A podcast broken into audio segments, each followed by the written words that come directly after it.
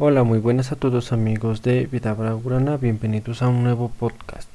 Bueno, en el día de hoy estaré hablando de cómo mire la derrota del Barcelona en la final de la Supercopa de España.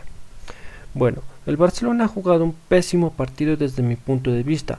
Empecemos con lo apagado que estuvo todo el mediocampo donde miré a De Jong, a Pedri bastante apagados y en estos jugadores debe haber mucha movilidad en el juego del Barcelona, pero sinceramente no fue así.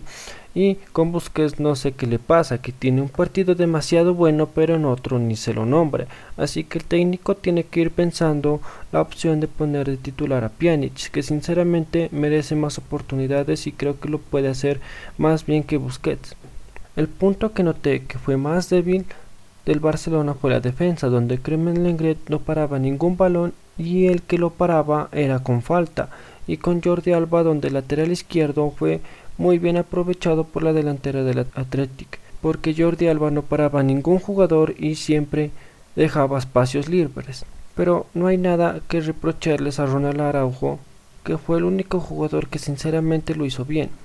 Y pues en la delantera lo miré demasiado apagado fue a Ousmane Dembélé y pues a Griezmann lo hizo muy bien marcando doblete pero eso no, no alcanzó para ganar el partido. Y de Messi pues qué puedo decir que además de Griezmann fueron los únicos que, que inquietaron a, al arquero del Athletic. Y también destacando que Messi salió expulsado casi al final del partido por un manotazo que le lanzó a un jugador rival, que pienso fue por la impotencia de ir perdiendo el partido y el título pero no sé qué le pasó al Barcelona, que la otra semana le ganó a este mismo equipo por la liga teniendo un buen partido, pero no sé qué le pasó en este partido.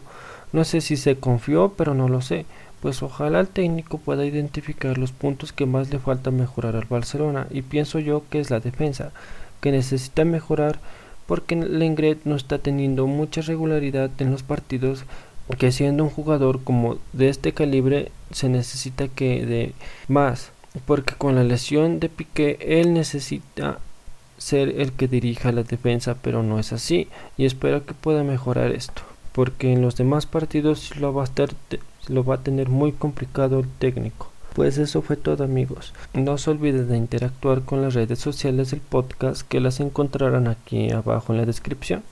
Muchas gracias por escucharme y nos vemos en la próxima. Chao chao.